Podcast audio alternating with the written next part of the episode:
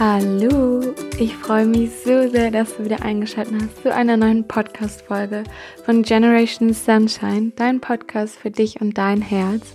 Mein Name ist Helen Sophie Merck und heute würde ich gerne dir eine ganz kleine, kurze Geschichte erzählen über einen Buddha, beziehungsweise über eine Buddha-Statue. Und vielleicht, vielleicht kannst du ja ein bisschen was aus dieser Geschichte für dich mitnehmen. Ähm, denn ja, es ist eine ganz, ganz wunderbare und schöne Geschichte und ähm, auch wahnsinnig inspirierend. Und ich will gar nicht mehr verraten, sondern es würde einfach sagen, let's go und viel Spaß.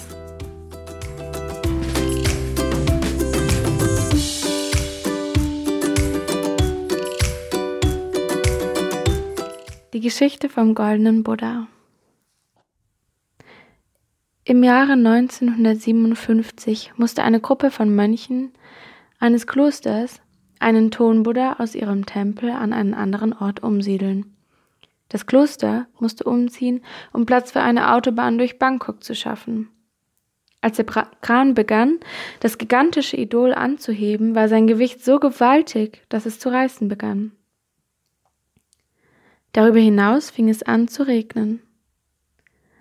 Das Oberhaupt der Mönche, das wegen einer Beschädigung des heiligen Buddhas besorgt war, beschloss, die Statue wieder auf den Boden herabzulassen und sie mit einer großen Leinwandplane abzudecken, um sie besser vor dem Regen zu schützen. Später am Abend ging der Mönch den Buddha nachprüfen. Er war besorgt und konnte nicht mehr schlafen. Er leuchtete mit seiner Taschenlampe unter die Plane, um zu sehen, ob der Buddha trocken blieb. Als das Licht auf den Riss fiel, bemerkte er, dass ein kleiner Schimmer aufleuchtete und fand es seltsam. Als er diesen Lichtschimmer genauer ansah, fragte er sich, ob da etwas unter dem Ton sei. Er ging, um einen Hammer und einen Meißel aus dem Kloster zu holen und begann den Ton wegzumeißeln. Als er Scherben von Ton abgeschlagen hatte, wurde der kleine Schimmer leuchtender und größer. Viele Stunden der Arbeit vergingen, bevor der Mönch dem außergewöhnlichen, massiv goldenen Buddha Angesicht zu Angesicht gegenüberstand. Historiker glauben, dass viele hundert Jahre vor der Entdeckung des Oberhauptes der Mönche die burmesische Armee im Begriff war, in Thailand, damals Siam genannt, einzumarschieren.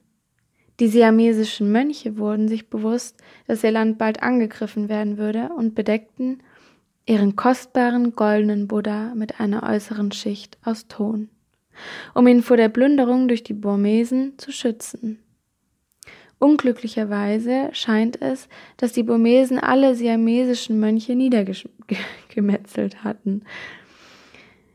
Und das wohlgehütete Geheimnis des goldenen Buddhas blieb bis zu jenem schicksalhaften Tag im Jahre 1957 gewahrt.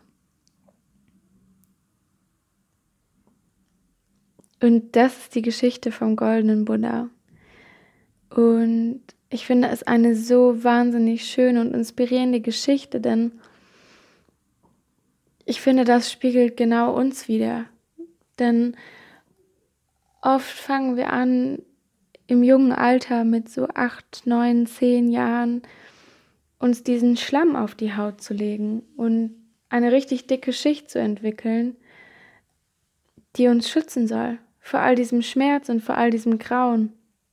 Und die, die, ja, uns aber auch auf eine gewisse Weise taub macht. Und das eigentlich total schade ist, denn darunter ist so ein wunder, wunderschöner, massiver, klarer, goldener Buddha. Und das bist einfach du. Und diese Geschichte, ja, finde ich dafür einfach so schön, um das anschaulich zu machen, dass wenn wir wieder anfangen, diesen Leben, der schon so lange auf uns ruht, wieder abzuklopfen, dann wird da ein wunder, wunderschönes, goldenes, strahlendes Licht herauskommen. Ähm, und gerade wenn wir uns in die Sonne stellen, wird es so, so hell scheinen und alle werden so begeistert sein und es so schön finden und gar nicht mehr den Blick abwenden können. weil es so schön ist und weil es so roh ist. Ich finde das immer so schön im Englischen, dieses raw, dieses raw you, also du, dieses rohe du, das dieses 100% du sein und das dir wieder zu erlauben und, und zu sagen, wow, jetzt war ich so lange in diesem, in diesem Ton vergraben und in diesem Ton einbetoniert und es ist wieder an der Zeit, jetzt diesen goldenen Buddha in mir aufleben zu lassen und scheinen zu lassen. Und deine Aufgabe ist es jetzt einfach, wie dieser Mönch, dein Hammer und dein Meißel zu nehmen und das ist jetzt so ein Ziel machen, das alles wieder herunterzuklopfen und diesen, diesen wahren inneren Kern, diesen Wesenskern, dieses, dieses Urbewusstsein wieder ans Licht zu bringen. Denn du bist der Buddha. Du bist darunter, unter dieser Schicht.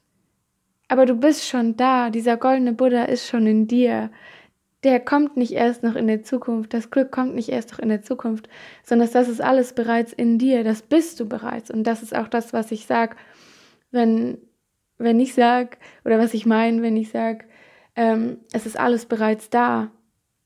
Es ist nur unter dieser Tonschicht und das, das musst du wieder anfangen abzuklopfen. Und das finde ich eine so schöne Metapher, um dir das bewusst zu machen und hab den Mut, auch diesen, dieses wunderschöne Licht strahlen zu lassen, weil es gibt nichts Größeres, vor dem wir Angst haben, als unser Licht scheinen zu lassen.